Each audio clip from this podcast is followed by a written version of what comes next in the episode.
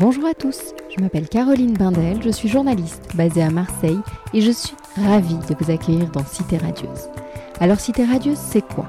Une rencontre, une conversation avec des personnes venant d'horizons très divers, mais qui ont en commun de faire rayonner une ville, Marseille. Elles y vivent, y ont vécu ou tout simplement l'aiment pour ce qu'elle a à offrir. Marseille est lumineuse, bouillonnante, arlequinée, agitée. On l'aime autant qu'on la déteste, parfois, parfois seulement. Aujourd'hui, mon invité est l'architecte Rudy Ricciotti, lauréat du Grand Prix national de l'architecture en 2006, la plus haute distinction française en la matière, qui récompense un architecte pour l'ensemble de son œuvre. Sa renommée et ses réalisations dépassent largement les frontières de la cité phocéenne, de Montpellier à Nouméa en passant par Alger, Séoul ou Menton. Cet entretien a été l'occasion d'évoquer son nouveau livre, L'exil de la beauté, sa passion pour la Méditerranée, sa vision de Marseille, les Gilets jaunes et Marc Aurel, entre autres. Je vous laisse découvrir notre conversation. Bonjour Rudy. Bonjour. Merci de me recevoir. Alors pouvez-vous en quelques mots, sans dire où nous sommes, décrire ce que l'on voit d'ici, euh, pour que celles et ceux qui nous écoutent euh, imaginent un petit peu de, de, ce, de, ce, bel endroit proche de la Méditerranée? Mais on voit l'essentiel, c'est-à-dire l'horizon métaphysique de la Méditerranée, orienté vers une castagne solaire totale et une lumière éblouissante, surtout aujourd'hui avec ce vent hein, qui est un mélange de, de, de, Mistral et de vent du sud. D'ailleurs, ça s'appelle euh, ça s'appelle le Mistral noir. C'est un vent très rare aujourd'hui. D'accord, je savais Vous pas. connaissiez ça, Pas le Mistral tout. noir ben Non. voilà, vous découvrez. Et il a quoi de différent avec le Mistral? Il a, il a de différent qu'il a, il a une orientation euh, sud-ouest D'accord, et un ciel couvert. Voilà. d'accord. Alors Rudy, vous avez la Méditerranée au cœur. Né à Cuba, en Algérie, il y a une petite parenthèse en Camargue où vous passez votre enfance et puis vous revenez à Marseille pour étudier l'architecture. Depuis, vous n'avez plus quitté la Méditerranée. Quel rôle joue-t-elle dans vos, dans vos créations? Est-ce que c'est une source d'inspiration? Écoutez, c'est une source d'imprudence, parce que la Méditerranée est une mer de fous, entourée de cinglés, une déchirure qui ne cicatrisera jamais. Voilà, la Méditerranée, c'est ça aussi. Vous savez, il faut euh, cesser d'imaginer la Méditerranée comme une verticalité religieuse, euh, une mythologie permanente. Elle l'est dans sa perspective historique. Dans les faits, la Méditerranée est une anxiété une masse d'énergie obscure, euh, extrêmement inquiétante, qui génère de la paranoïa, qui génère, qui génère aussi euh, de la folie. Toujours. C'est ça la Méditerranée. Ce n'est pas, c'est pas une mer de tous les repos. Je sais pas envie de dire, c'est une mer antique, parce qu'elle appartient à son histoire. Ça laisse la place à une grande liberté quand même. Je ne sais pas si ça laisse la place à une grande liberté, je crois que ça laisse surtout la place à, à des obligations, à de nombreuses obligations, hein, celle, de, celle de tirer dans le tas, de vider le chargeur et de balancer le flingue dans la mer ensuite. Cette anxiété dont vous parlez, là, vous parlez un peu, un peu de vous? Vous la soignez comment? Euh, je la soigne, je la soigne en essayant d'aborder l'anxiété de face, en essayant de, de, la regarder dans les yeux, en me posant la question euh, euh, de quoi parle-t-elle? De quoi parle-t-elle? Alors là, je, je, je, navigue à vue en vous disant ça, mais elle parle de questions irrésolues. Euh, la Méditerranée, c'est une, une psychanalyse euh, gratuite, permanente. On ne peut pas impunément la regarder sans en prendre, euh, sans en prendre plein le cœur. C'est une Méditerranée euh, anxiogène, mais c'est aussi une Méditerranée interrogatrice hein, et euh, qui questionne. Qui questionne et qui n'appelle pas de réponse. Ça fait longtemps que je l'observe, ça fait longtemps que, que j'essaie de la traquer, ou c'est elle qui me traque, euh, au point maintenant où j'en ai peur. Elle façonne des paysages, elle façonne des situations, elle façonne, euh, elle façonne euh, des, des entretiens obscurs avec celui qui, qui la regarde. Vous savez, la Méditerranée me fait penser à, à cette phrase de Montesquieu euh, à force de courir l'exception, l'on court le ridicule. La Méditerranée renvoie au ridicule. Renvoie au ridicule celui euh, qui essaye de, la comprendre. Il n'y a rien à comprendre dans la Méditerranée. C'est une masse de folie pure. Vous savez, comme euh, l'énergie noire au fin fond de la galaxie. Il y a un peu de ça. Voilà. Alors vous le savez, le fil rouge de Cité Radio, c'est Marseille. Alors je vais vous demander si je vous dis Marseille, quel mot vous vient immédiatement à l'esprit? La culture populaire. Euh, le génie de Marseille, c'est sa culture populaire, pas sa culture bourgeoise. Sa, culture populaire euh, qui, refuse le politiquement correct. Là, le génie euh, politique de Marseille, le refus du politiquement correct, le refus de la facilité. et également ce génie, on pourrait lui reprocher euh, une vulgarité, mais je pense immédiatement qu'à Marseille, la vulgarité est une transcendance de la générosité. Et que cette vulgarité que l'on nous reproche à nous, euh, les sudistes, un mot qu'il fallait bien lâcher, n'est en fait qu'une empathie, n'est en fait qu'une empathie inquiète une fois encore face à ce destin que nous n'avons pas choisi jusqu'au point de se dire qu'être méditerranéen, ce n'est pas un cadeau, ce n'est pas une chance. C'est une difficulté existentielle. Franchement, aujourd'hui, avec le recul, j'aurais préféré, j'aurais préféré naître viking, faire 2 mètres 10 de hauteur, peser 120 kilos, et je pourrais vous tirer par les cheveux euh, euh, ma main droite par terre et dans la main gauche une matraque, vous voyez. Ah ouais? Ça vous plaît ça? Mais c'est l'homme que je ne serai jamais. Moi qui pensais que vous rêviez d'être corse et juif, ça me plaît plus quand même. Hein, ah, ça, oui, bien sûr, j'aurais aimé être corse et juif, ça c'est une vérité. Ben, je me replie sur un rêve plus accessible que celui d'être viking. C'est ça, vous lui ressemblez plus. Alors, euh, il y a eu une parenthèse en Camargue, votre enfance. Qu'est-ce que ça vous a apporté euh, d'être dans les terres pendant toutes ces années? La Camargue, J'y ai affronté euh, les moustiques, les tamaris, le sable, le mistral, euh, la brûlure du soleil l'été. J'y ai affronté aussi la solitude. Extrême solitude. Quand j'étais en Camargue, euh, j'avais 10 ans et je vivais entre un étang, l'étang du Gloria, il s'appelait à l'époque. Il a été asséché depuis. L'étang du Gloria et un canal. Et je passais mon enfance là, à pêcher le matin dans le canal et l'après-midi à ramasser des, des clovis, des crabes, euh, voilà, derrière. Alors évidemment, ça, fabrique, euh, ça fabrique un silence, ça fabrique une insularité, ça fabrique même de l'autisme. Je me souviens passer des heures à ramasser des crabes, je savais où ils étaient exactement, j'allais droit direct, à tel endroit il y en avait, je remplissais le seau, je revenais, je crois que j'ai jamais mangé autant de crabes de ma vie. Je les mangé vivants, je les mangé bouillis, je les mangé euh, au riz, en soupe. Enfin, ma, mère cuisinait très bien tout ça. Mais je vous assure, je les mangeais même crus, vivants. Moi-même, je les déboîtais, je les mettais contre mes dents, contre ma bouche, contre mes lèvres, j'en aspirais le sucre. Et je crois que ce rapport au sel a un taux de salinité très élevé, ce qui est le phénomène de tous les, étangs euh, mhm. en bord de mer. Euh, ça m'a donné une énergie et ça m'a donné euh, aussi peut-être un ralentisseur du vieillissement. Je ne sais pas comment il faut le dire. Ah, c'est ça le secret Oui, j'ai l'impression, oui, oui, parce que c'est vrai, j'ai quand même 67 ans. Hein, et, je, suis en très bonne santé, et, euh, mais ça n'intéresse pas vous, vos ah, auditeurs. mais si, si c'est ça le secret, il y en a bah plein qui vont foncer en Camargue manger du ah, crabe. Oui, oui, bah oui, bien sûr. Oui. Alors le soleil brûle la peau, mais mm. le sel protège. Et surtout, il protège l'esprit, le cœur. Je crois beaucoup aux vertus du sel. D'ailleurs, on sait que le sel conserve. Mais il nous conserve aussi vivants. Voilà. Donc voilà ce que m'a apporté la Camargue. Et puis aussi euh, euh, l'idée d'un effacement euh, devant ce destin fragile de la nature. C'est-à-dire, je voyais les, les champs d'anganes, les, les, les des mots qui sont très caractéristiques de la géographie camarguaise. Euh, qui me paraissait très ingrat. Je trouvais qu'il y avait beaucoup d'ingratitude dans ces paysages.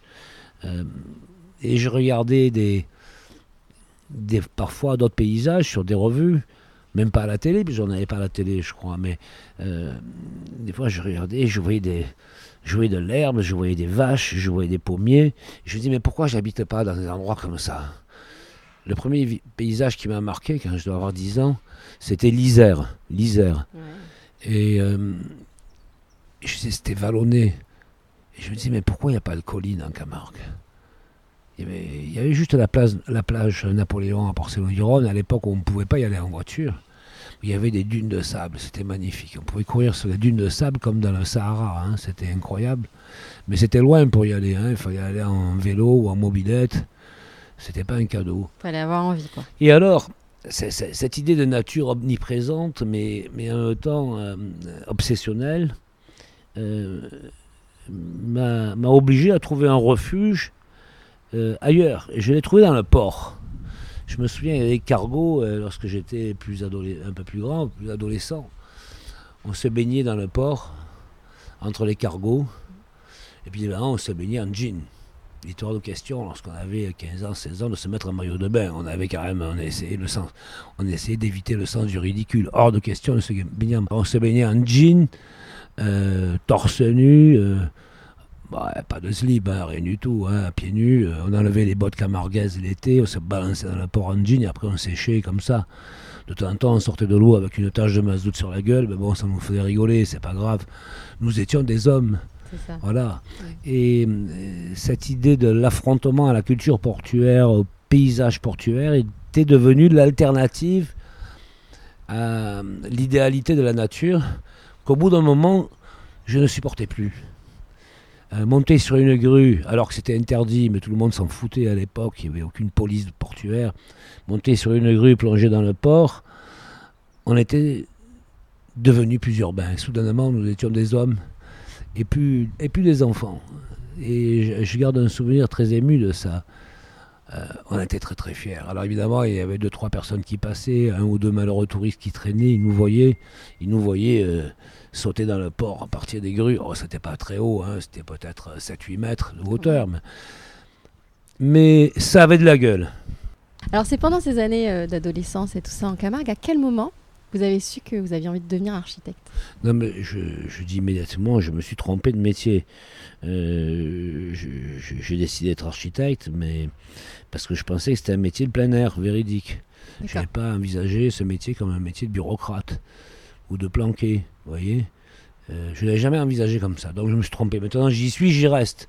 Mais à dire la vérité, si j'avais pu faire un autre métier, j'aurais aimé être militaire. Ah oui, pourquoi? Parce que j'aime bien, euh, j'aime bien le sens des responsabilités des militaires, j'aime bien, euh, j'aime bien leur dignité. Ils incarnent aussi l'universalisme républicain. Euh, ils ont beaucoup de noblesse. J'ai de nombreux amis très très chers. Un, commandant de la Légion étrangère, un autre qui est pilote de chasse, un autre que j'ai perdu de vue qui était dans un sous-marin. Je me suis toujours très très bien entendu, les militaires. Ce sont des gens qui ont beaucoup d'élégance, beaucoup plus que les cultureux, beaucoup plus de classe. Et surtout, assez paradoxalement, j'ai noté que euh, les officiers de, l'armée française sont des gens très cultivés. Ce qu'on ne retrouve pas aujourd'hui, euh, comme ça, au quotidien, euh, dans les milieux des professions libérales, par exemple. vous savez, j'ai lu un, interview, un, texte dans un journal qui disait que 65% des Français ne font pas confiance à la justice, mais 65% des Français font confiance à la défense nationale. C'est beau. Je comprends, c'est beau. C'est très beau. Et aujourd'hui, qui incarne l'héroïsme romantique? Qui incarne Vous croyez que c'est les cultureux, mais vous plaisantez. Arnaud Beltrame, par exemple. Ben oui, le colonel Beltrame, euh, ben je l'ai cité un jour dans une émission euh, pour Léa Salamé, mais elle a censuré ce passage. Je disais que le lorsque le lieutenant-colonel Beltrame sacrifie sa vie pour une femme inconnue, c'est lui qui incarne ce qu'il y a de plus noble et de plus romantique euh, dans l'universalisme républicain. Évidemment. Et lorsque des jeunes légionnaires se font sauter sur une mine au Mali pour le SMIG, lorsqu'ils ont une vingtaine d'années, euh, bah, ça me tire les, larmes aux yeux. Et encore récemment, lorsqu'on a vu les deux commandos Hubert euh, à Toulon, aller euh, morts pour les libérer des otages dans un territoire où ils n'avaient pas à mettre les pieds, on se dit mais quelle esthétique grandiose du renoncement, de l'abandon, du don de soi-même. ce ne sont pas les deux touristes qui vont faire leur voyage de noces dans un endroit interdit qui, l'incarne. Vous comprenez bien ça. bien sûr. Mais bien le sacrifice de ces deux euh, officiers. On est d'accord sur ça. Et vous savez, je, je, me plais à le répéter régulièrement, régulièrement, et à dire toute l'admiration que j'ai pour la défense nationale. Euh, et quand je le dis, je, je, presque je le pense comme à l'époque où euh, les dadaïstes ou les futuristes en Italie euh, célébraient la force, la puissance de, de la dimension militaire. Ils essaient d'en révéler la, la caractéristique esthétique. Je crois qu'il y a à nouveau, à nouveau un territoire de réinvention, de récit autour de ça. Parce qu'après tout, euh, ils sont peut-être les derniers à défendre nos libertés, nos croyances, euh, et également euh, les valeurs de notre société. Vous savez, moi je suis très heureux d'être un occidental, je suis très heureux d'être d'être en France, je suis très patriote, j'aime beaucoup la France, j'aime beaucoup mon pays, mhm. et je crache pas dans la soupe. C'est souvent malheureusement les cultureux qui le font, ce type d'exercice maladroit. Alors impossible de citer toutes vos réalisations, on va se focaliser sur celles de Marseille, des villas de particuliers, la gare maritime, la résidence euh, Argo et évidemment le MUSEM. Donc c'est une réalisation, une figure incontournable de Marseille avec l'architecte Roland Carta qui lui était en charge de la réhabilitation du Fort Saint-Jean. Je lui ai posé deux trois questions, j'ai dit allez dis-moi en deux mots Rudy Ricciotti. Il m'a dit vous allez me dire si, si ça vous va. C'est quelqu'un d'intelligent, cultivé, solide, aimant les femmes et la gastronomie. Est-ce que ça vous va bien, cette Écoutez, si c'est Roland Carter qui le dit. Euh, alors, aimant les femmes ou aimant la femme comme, euh, comme statut, euh, c'est marrant parce que j'ai fait une interview dans une revue. Qu'est-ce que c'est? Une revue italienne ou, le Ah non, c'est le journal Le Monde. Ils m'ont interviewé parce qu'ils font un reportage l'été sur des, créateurs, où, passent-ils leurs vacances, comment sont-ils? Alors, il m'a resservi évidemment, paraît-il que vous aimez les femmes. Et j'ai écouté, j'idéalise euh, la société étrusque dans laquelle les femmes avaient tous les pouvoirs et avaient davantage de pouvoir que les hommes. Voilà. Et, euh, n'y voyez aucune démagogie. Je pense qu'il n'y a plus que les femmes qui les portent, virgule, les couilles, point d'exclamation face à ce fondement, ce nouveau fondement de la société française, force est de constater qu'il convient d'admirer là où est le pouvoir, là où est la sensibilité, là où est le courage. C'est donc les femmes qui l'incarnent. Vous savez, euh, ce n'est pas, ce n'est pas qu'une question de désir, c'est une question d'admiration. Voilà. C'est très beau. Et c'est dans l'air du temps, c'est parfait. Alors le MUSEM, figure incontournable de Marseille, une réalisation que je trouve personnellement pleine de douceur et de tendresse. Est-ce qu'on peut caractériser votre, architecture comme ça? Ça vous va?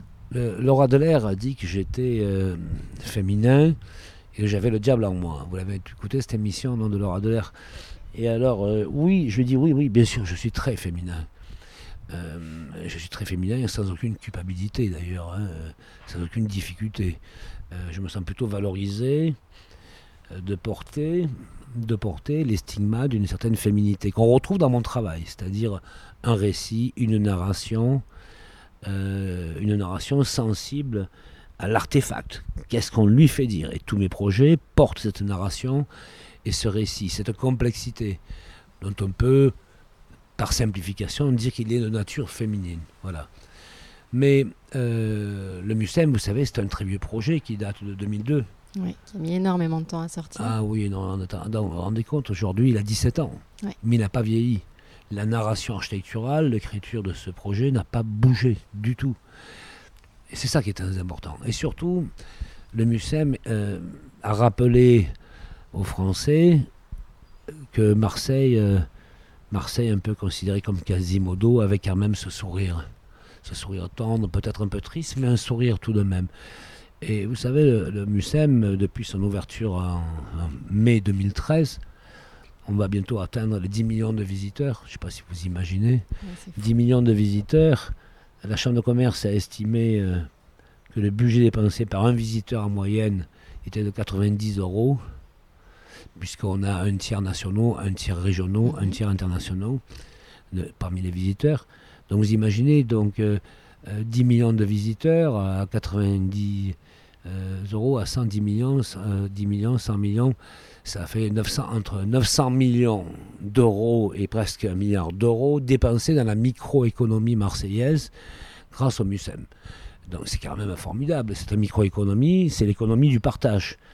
Ça concerne autant le taxi que le bus, que le café, que le restaurant, que l'hôtel, etc., etc.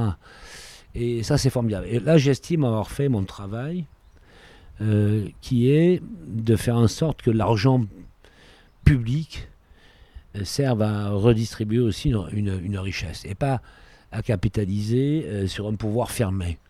Voilà, sur un pouvoir fermé pas de détails, mais on peut imaginer des investissements publics qui rapportent absolument rien, hein, d'accord On en a plein. On en a plein, euh, notamment dans les budgets fonctionnement, on le sait, hein, dans les collectivités territoriales, on voit bien qu'il y a des pans entiers d'inaction, alors que dans d'autres collectivités territoriales, euh, il y a beaucoup d'actions. On peut dire dans le domaine de la santé, dans le domaine du transport, dans le domaine de l'éducation, où là-dessus je suis très républicain dans d'autres domaines euh, de la vie des collectivités territoriales, il nous faut interroger euh, l'inertie euh, permanente. Voilà. En tout cas, Paris gagné avec le MUSEM. On parlait des femmes en architecture. Je vais parler de, votre projet récent avec Amélia Tavella. Donc ça s'est passé en Corse. Vous avez remporté le concours pour la réalisation du futur conservatoire de musique, de danse et d'art dramatique à Ajaccio. Alors elle dit de cette collaboration que vous avez fusionné vos pensées que ce huis clos était précieux. Et elle dit aussi que c'est la confirmation pour elle qu'il faut se jeter à corps perdu dans l'acte de construire avec le même abandon que celui de l'acte amoureux. Vous validez? Écoutez, on n'a pas fait l'amour. Hein. Ah, je sais pas parce qu'il a été question de soirée au Cap d'Agde, mais bon après, ça c'était le joke.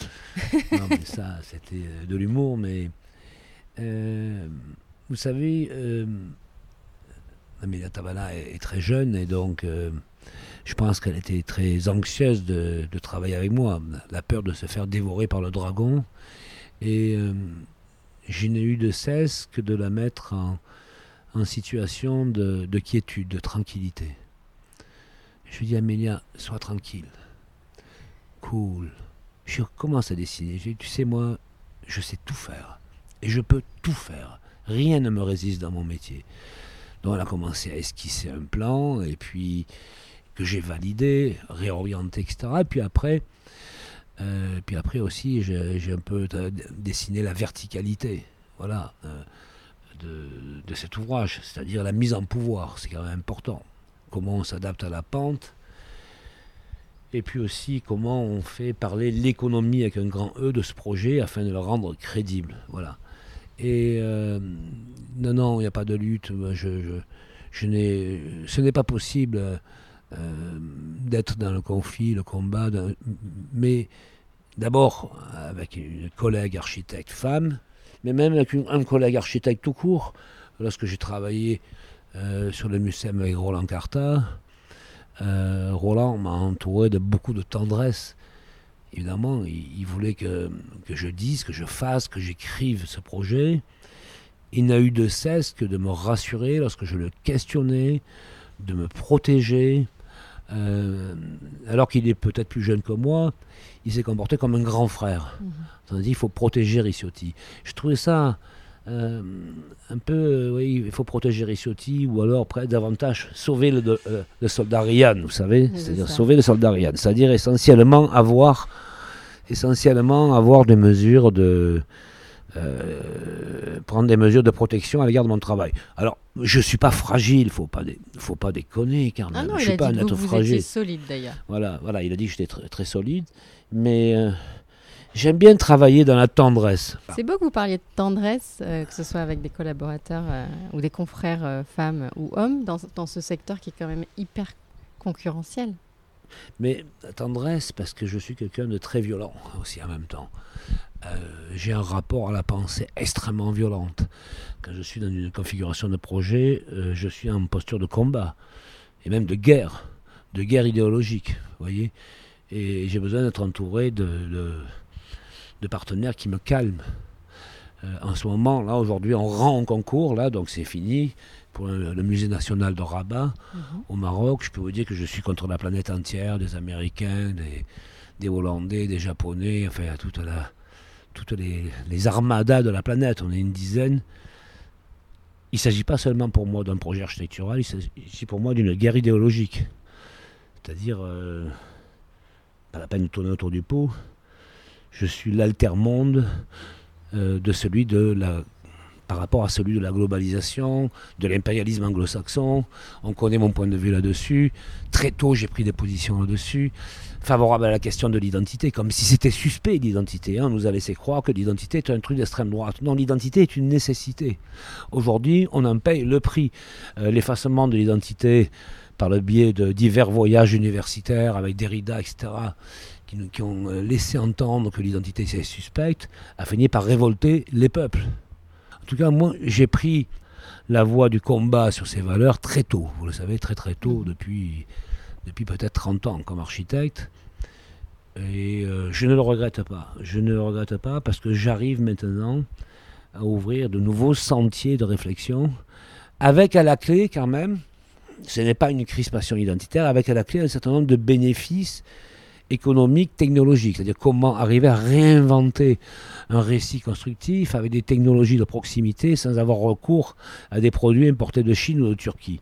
Vous le savez, j'essaie de travailler avec des ressources territorialisées les plus courtes possibles. Et là, on est dans des vrais enjeux environnementalistes, euh, c'est-à-dire l'idée de ressources de proximité. Lorsque je fais le MUSEM, les matériaux euh, sont essentiellement euh, produits dans un rayon de 30 km. Lorsque je fais le stade Jean-Bouin à Paris, c'est pareil. Lorsque je fais Chanel à Paris, c'est essentiellement des matériaux français. À part que là, sur Chanel à Paris, ce qui est formidable, c'est que je suis arrivé à faire travailler une, entreprise de Marignane pour les, pour les, colonnes. je suis très fier de ça. Ah ben, bah, ils ont pris quand même un, marché important, je crois, de presque 10 millions d'euros pour la partie des ouvrages verticaux extérieurs. Mais bon, je suis très content de ça. Euh, et donc, comme j'envisage mon métier comme une clé de redistribution des richesses, c'est aussi, par voie de conséquence, une manière aussi, à nouveau, de solidifier le savoir-faire des artisans avec qui je travaille, des entrepreneurs avec qui je travaille, afin qu'ils consolident leur mémoire technologique. Voilà. Euh, comme au 19e.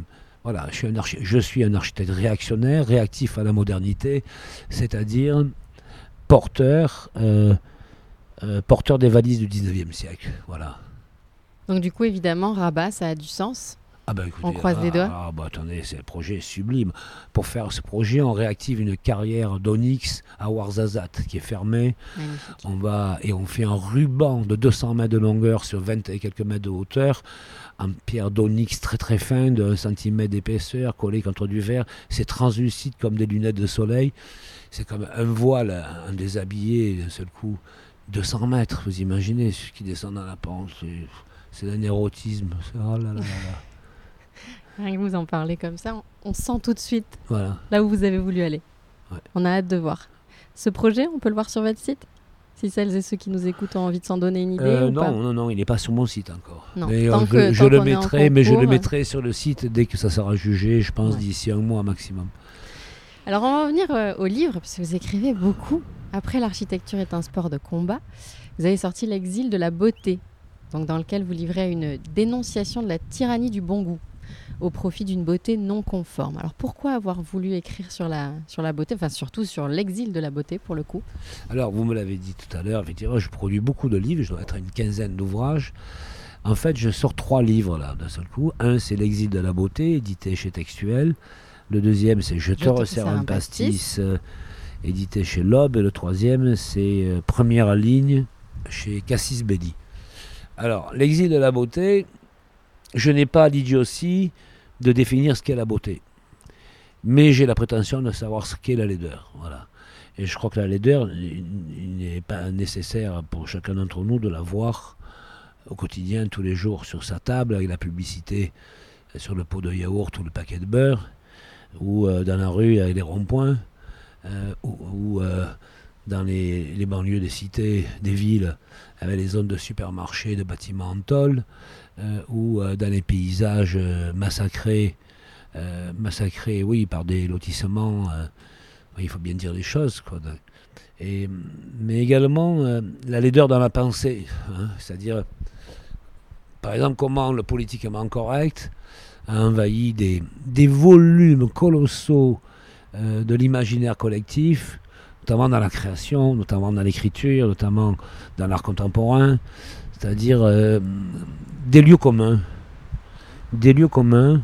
C'est beau d'entendre le vent. J'espère qu'on entendra le vent. J'espère qu'on l'entend un peu, oui. Attendez, on entendra Parce que là, d'un coup, ça souffle, c'est très beau. C'est à voir et à entendre.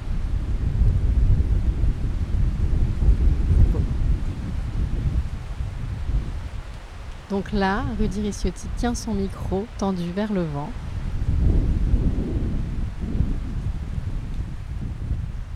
Un peu France Culture, vous savez, quand ils enregistraient le bruit de la rue. C'est hein. ça, c'est ça. Ben ici, on n'est cool. pas dans la névrose de la culture urbaine, on est dans la pataphysique euh, de ce Mistral noir en Eh ben, je, mer. je préfère. Alors, enfin, c'est pas que je dénonce, je fais l'inventaire avec quand même une certaine ironie, hein, parce que j'ai l'air un peu triste en disant ça, mais on rit beaucoup dans mes livres, vous savez. Oui, oui, oui, oui. C'est pour ça que j'ai des très gros tirages. En un mois, l'éditeur vient de me dire qu'il en avait placé à peu près 5000, vous voyez. Bravo. C'est pas mal, hein, un mois. hein. Donc, euh, Mais je le, fais avec, je, je le fais avec une culture critique, un mode pamphlétaire et avec pour objet de, de se fendre la gueule quand même. Voilà, on rit beaucoup. hein. Après, euh, après, on peut détailler certains aspects du livre. euh, par exemple, où je dénonce le politiquement correct. Ça, je m'acharne contre le politiquement correct en disant que le politiquement correct est, devenu un criminel de notre pensée, notamment notre pensée latine. C'est un ouragan, comme euh, avec la puissance même de ce vent qu'on entend à l'instant où nous parlons, euh, extrêmement destructeur.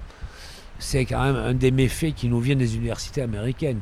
Régulièrement, l'université américaine nous invente un, nouveau virus. Si c'est pas euh, les végans, euh, c'est une autre culpabilité existentielle, etc., etc. Mais vous savez, je pense que le politiquement correct est devenu la nouvelle version de la pornographie. Ah bon? Oui, ab- absolument. Je veux dire, je crois que une scène euh, dans un film X de nature sodomite réalisé par Rocco Siffredi a beaucoup plus de tendresse humaniste qu'à la couverture d'un quotidien euh, aujourd'hui. Voyez-vous, euh, je, vois chez Rocco Siffredi une volupté politique pour foutre la merde qu'on est loin de retrouver aujourd'hui dans la couverture de la presse nationale, vous voyez. Et euh, n'y voyez pas un éloge de la sodomie, absolument pas, mais cette, euh, cette, euh, cette remarque pour objet de nous faire réaliser la violence dans laquelle le politiquement correct nous a enfermés. C'est une violence extrêmement destructrice, destructrice des mémoires, ne serait-ce que des mémoires de la langue. Aujourd'hui, les mots que nous utilisons, euh, les mots que nous utilisons pour écrire, pour parler, mais aussi pour faire l'architecture, mais aussi pour arbitrer, arbitrer collectivement nos choix de société, relève plus de la vocifération que de la pensée. Évi- Évidemment, à la clé, cette accélération de la vocifération appelle de l'intolérance, euh, appelle euh, une, autre, une autre violence euh, sur laquelle il nous faut nous positionner. Pour moi, c'est clair, l'ennemi à abattre, c'est le politiquement correct. Et vous savez, le seul génie de la Méditerranée, quand je disais cette mer de fous entourée de cinglés, c'est quand même que tout autour de la Méditerranée, nous avons deux facultés de survie. La première, c'est de refuser le politiquement correct. Et la deuxième, c'est de considérer que dans le soleil, le meilleur, c'est l'ombre. Oh, alors là, c'est merveilleux parce que du coup, la transition, elle est toute trouvée. Je voulais vous en parler. Vous, l'aviez déjà dit ça, que le meilleur du soleil, c'est l'ombre. Et je voulais vous demander ce que vous inspirait ce vers de Paul Celan, qui est un poète euh, d'origine roumaine qui a été déporté à Auschwitz et qui a dit Qui dit vrai, dit l'ombre. Ça revient un petit peu à ce que vous me disiez finalement. Euh, ben, c'est- très bouleversant. hein. C'est très bouleversant. hein. C'est très bouleversant. Qui Ah, dit mais- vrai, dit l'ombre. Oui, en même temps, ce poète roumain a vécu euh, l'expérience euh, la plus terrible, hein, celle de l'internement. Et d'ailleurs, euh, je le dis, c'est pas l'objet de notre rencontre, mais moi je suis très réactif l'antisémitisme. Je je, je supporte pas. Lorsque j'entends des propos antisémites, vous savez, des propos légèrement antisémites à table, dans les dîners en ville, etc., euh, en disant c'est un juif, ou euh, il vient du sentier, ou euh, oui, c'est toujours les juifs. tu vois. Assez curieusement, de seul coup, je me sens juif. Et pour peu que j'ai un coup dans le nez, pour peu que j'ai un coup dans le nez, j'ai un peu bu, je finis par croire que je suis juif, je finis par être persuadé que je suis juif, et je deviens dangereux, et je m'imagine être, du, m'imagine être un supplétif de Tzahal. Alors, un cultureux, quand il dit ça, c'est pas acceptable. Mais moi, je vous emmerde là. Oui, oui, je suis l'ami des juifs, je suis le frère du peuple juif. Voilà. Eh ben, nous sommes deux. Alors, l'exil de la beauté, on a dit, on ne s'engage pas à définir euh, ce qu'est la beauté. Juste une question, est-ce que Marseille est belle? Qu'est-ce qui est beau à Marseille? Ce qui est beau à Marseille, c'est la physicalité de la ville, la violence, euh, cette, espèce de métastase permanente de la minéralité. C'est très très beau. Euh, cette absence d'ombre, la castagne solaire, la marque très violente de de, ce récif urbain qui reçoit maladroitement ou de manière extrêmement complexe et voire même savante la mer. Et regardez, lorsqu'on part de l'Estac pour arriver à la, baie des Singes, ce sont des paysages très différents. Ce sont des paysages très différents qui façonnent une culture portuaire, puis une culture balnéaire, puis une culture maritime, puis une culture euh, essentiellement minérale, c'est-à-dire des paysages de nature différents et à la clé des pratiques, des pratiques sociales très différentes. Voilà. C'est tout à fait juste, oui. Merci. Alors, il y a également le livre Je te resserre un pastis. Alors, le plus drôle, alors le titre est déjà pas mal. Ce qui m'a interpellé, c'est la suite Dialogue avec moi-même. Qu'est-ce que, comment, comment vous avez écrit ça déjà? Mais, Un jour, euh, Roland Cartin m'avait offert un, un livre euh, qui s'appelait euh, Penser pour moi-même de Marc Aurel. C'est exactement ce que j'allais dire. Vous vous êtes pris pour Marc Aurel. Marc Aurel, il m'a, je l'ai lu ce livre. Je l'ai lu. Euh, c'est assez, assez fascinant d'ailleurs. Mais lui, c'était un philosophe, Marc Aurel. Ça a été un des empereurs les plus prestigieux de la romantique. Mais moi, ce n'est pas un traité de philosophie, c'est plutôt un traité d'autisme, dans lequel, euh, je veux dire, la, proximité avec moi-même m'oblige à raconter des souvenirs et, puis de nombreuses galéjades. Enfin, je raconte des trucs euh, pas possibles. Mon père rentre d'Algérie euh, avec un flingue dans la valise. Euh, dans, la dans la famille, il y a eu de nombreux morts. Alors là, j'aborde, parce que c'est dans une collection, chez Loeb, où ils font parler un certain nombre d'intellectuels, ils font parler de la Méditerranée. Alors, mes, mes, collègues, auteurs de la même maison d'édition, se prennent très au sérieux quand même comme s'il y avait une gravité euh, fondamentale ou fondatrice de la Méditerranée. Moi, je l'ai traité avec beaucoup plus de légèreté. Hein. J'aborde la question de l'identité. J'aborde aussi euh, cette question de la névrose méditerranéenne. Hein. Cette mer de fou entourée de cinglés. J'aborde aussi euh, la question des malentendus. notamment lorsqu'on laisse imaginer que puisque la Méditerranée a été l'objet d'une migration transversale euh, très très forte pendant des siècles, euh, elle aurait généré euh, des peuples qui seraient tous les mêmes. Je dis non, absolument pas. je pense qu'il y a autant de langues que de cultures et que de diversité identitaire autour de la Méditerranée et qu'elles sont extrêmement riches, mais que néanmoins ce qui me sépare de l'autre côté de la Méditerranée, c'est le rapport aux femmes. Et il fait de nous que nous sommes définitivement différents. Voilà. Nous sommes définitivement différents. Après, je pousse un peu la galéjade en disant regardez la différence qu'il y a entre euh, euh, du côté de la frontière espagnole, puis après la enfin l'Occitanie, et puis Marseille, et puis après le Var, puis après Nice. Mais même les accents sont différents. Les, les attitudes sociales sont différentes. La cuisine est différente. Nous ne mangeons pas la même huile d'olive. Même, attendez, nous n'avons pas la même nourriture et nous n'avons pas les mêmes sourires. Il faut prêter attention à cette diversité pour se rendre compte de la richesse euh, de, la Méditerranée. Puis après, alors, si on continue du côté de l'Italie, n'en parle même, même pas. Alors là, c'est encore beaucoup plus riche. C'est nécessaire pour vous euh, d'écrire, visiblement? C'est nécessaire pour vous d'être lu? Ou il vous arrive juste euh, d'écrire Je n'ai pas la prétention de dire que ni que j'écrive facilement, c'est très difficile pour moi d'écrire. C'est très laborieux, mais je le fais assez rapidement. Et hier, j'ai fait un texte pour euh, Olivier Monge, un photographe, pour son livre. J'adore faire des, des éditos pour des livres d'art, photographe, peintre, artiste.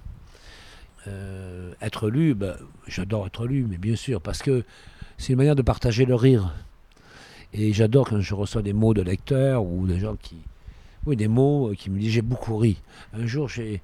Un jour, j'étais à Paris et quelqu'un euh, dans la rue me dit euh, J'ai lu euh, Architecture et sport de combat. Je l'ai lu tellement j'ai ri. Je marchais dans Paris à pied. Je l'ai lu d'un seul trait en traversant Paris à pied en me tapant euh, les feux rouges et les passages cloutés, le trottoir, en me cognant à droite et à gauche aux autres. J'ai ri pendant une heure et quart. Voilà, donc je fais des livres qui se lisent en une heure à peu près.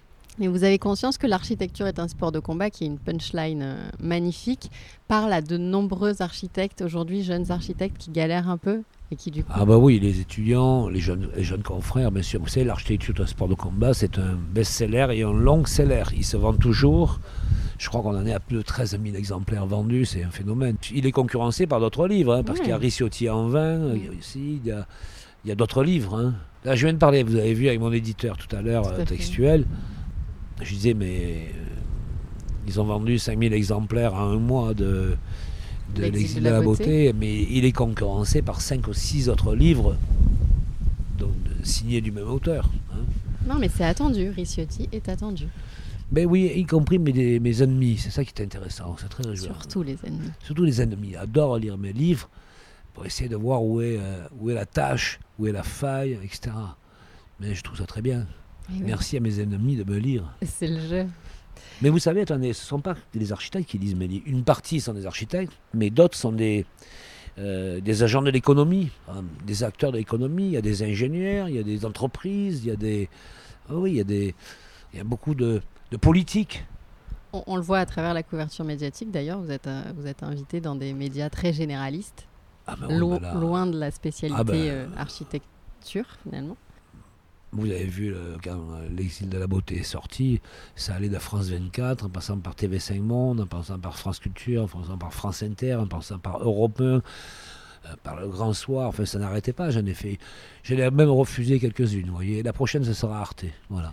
Cette notoriété, elle vous pèse, elle vous plaît, vous l'aviez recherchée? Alors, cette notoriété, je ne l'ai pas recherchée, euh, je ne l'ai pas voulu, elle me colle à la peau parce que j'ai peut-être euh, la, la, la, la, figure d'une audace convenue, je ne sais pas, mais euh, je ne peux pas m'empêcher de parler comme ça, je ne peux pas me taire, c'est pas possible. Là, évidemment, ça me coûte cher, hein, je perds beaucoup de clients, faut pas imaginer. Hein. Euh, je perds beaucoup de clients, mais je perds les mauvais clients, pas les bons. Ah. Ça, c'est intéressant quand Alors, il y a une va. preuve. Et euh, je crois, enfin, la notoriété, vous savez, elle me touche lorsque lorsque ça touche le cœur, euh, le cœur du peuple. Alors je suis mal placé pour employer le mot peuple, étant moi-même d'extraction euh, petite bourgeoise quand même. Vous voyez, pas. Voilà, quoi. Je viens pas de. bien que j'habitais dans un HLM quand j'étais enfant aussi après. Mais euh, ce mot peuple est toujours un peu lourd à, évaluer, à porter, parce qu'il est supposé être dit avec une certaine condescendance, mais je suis très touché de voir les réactions des gens qui lisent mes livres. Et j'en reçois beaucoup, beaucoup, beaucoup. Et notamment euh, des mots qui disent vous nous redonnez de l'espoir, vous nous redonnez de l'énergie. Ça, c'est formidable. D'ailleurs, il est question des gilets jaunes dans l'exil de la beauté. Oui, dans l'exil de la beauté, je, je dis qu'à un moment donné, les gilets jaunes, d'abord, euh, il, il convient immédiatement de condamner la violence des gilets jaunes. Mais en même temps, je dis qu'il faut savoir écouter. C'est quand même un message populaire, tout de même. Tu vois. Je crois qu'il faut écouter. Et je crois que les Gilets jaunes euh, racontent aussi une protestation. Et c'est beaucoup plus grave que ce qu'on croit. C'est pas une protestation contre les politiques. Parce que moi, je marche pas dans la combine de dire les politiques, c'est tous les mêmes. Je suis pas du tout d'accord. Je pense qu'être élu, c'est très difficile. C'est un métier très dur avec de lourdes responsabilités, on est traqué de toutes parts, un élu il est traqué par son cabinet, Euh, c'est im- impossible à vivre être élu. Jamais je serai élu de ma vie. Mais je crois que la, colère des Gilets jaunes raconte une colère contre la bureaucratie française. Il faut bien faire attention, c'est-à-dire la bureaucratie française a pris la place euh, du clergé sous la Révolution française. Je pense que les Gilets jaunes veulent couper la tête à la bureaucratie française, qui est devenue, par un certain nombre de pulsions fascistoïdes, euh, un, argument extrêmement violent contre le fonctionnement démocratique. Lorsque Napoléon crée la bureaucratie, c'est pour fluidifier le fonctionnement de la démocratie. Aujourd'hui, la bureaucratie, dans toutes les disciplines de l'économie, n'a pas d'autre euh, souhait que de paralyser le fonctionnement démocratique et donc de fabriquer du pouvoir sur la bête. dont la bureaucratie a compris qu'en fabriquant de la nuisance, elle renouvelle son territoire existentiel. Et c'est de cela dont parlent les Gilets jaunes. Et ça, ça n'a pas été vraiment entendu. Ces Gilets jaunes sur les ronds-points euh, ont, ont investi les ronds-points comme un théâtre d'expression politique. Et au moins, quand on tourne autour, on ne voit pas l'absurdité de, des sculptures, de la barque, du totem au milieu du rond-point, et donc ça fait sens. Les gilets jaunes au milieu du rond-point, ça fait sens. On tourne autour une fois, puis deux fois. Moi, je me suis même amusé à tourner plusieurs fois autour du rond-point, comme on était euh, au théâtre. Il y avait une centralité, euh, un vrai message. Il faut tourner plusieurs fois hein, pour déguster. Et euh, donc, c'est devenu la place de la Bastille, la plateforme révolutionnaire. En quelque sorte, le rond-point est devenu le clitoris de la République. Rudy, où ailleurs qu'ici pourriez-vous vivre? Non, je ne pourrais pas vivre ailleurs. Non, non, je ne peux pas vivre ailleurs. Euh. Je ne peux vivre qu'entre la frontière espagnole et la frontière italienne sur une bande de, de 10 km de profondeur et pas au-delà. Voilà. Alors pour finir, Rudy, un traditionnel questionnaire dans Cité Radio, c'est une forme de déclaration d'amour à Marseille. Si Marseille était une image Si Marseille était une image, une peinture bleu clin, si Marseille était une chanson Sympathie for the Devil des Rolling Stones. Si Marseille était un film Apocalypse Now.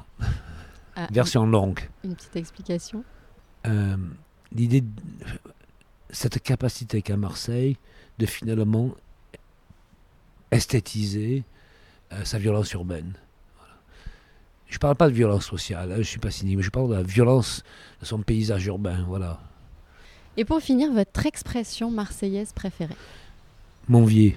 Oui, et Monvier, et Monvier, voilà. voilà. Ah, c'est magnifique. Hein. Bon, bah écoutez, merci beaucoup Rudy. Merci. À très bientôt. À bientôt. Voilà, c'est terminé pour aujourd'hui. J'espère que cet épisode vous a plu.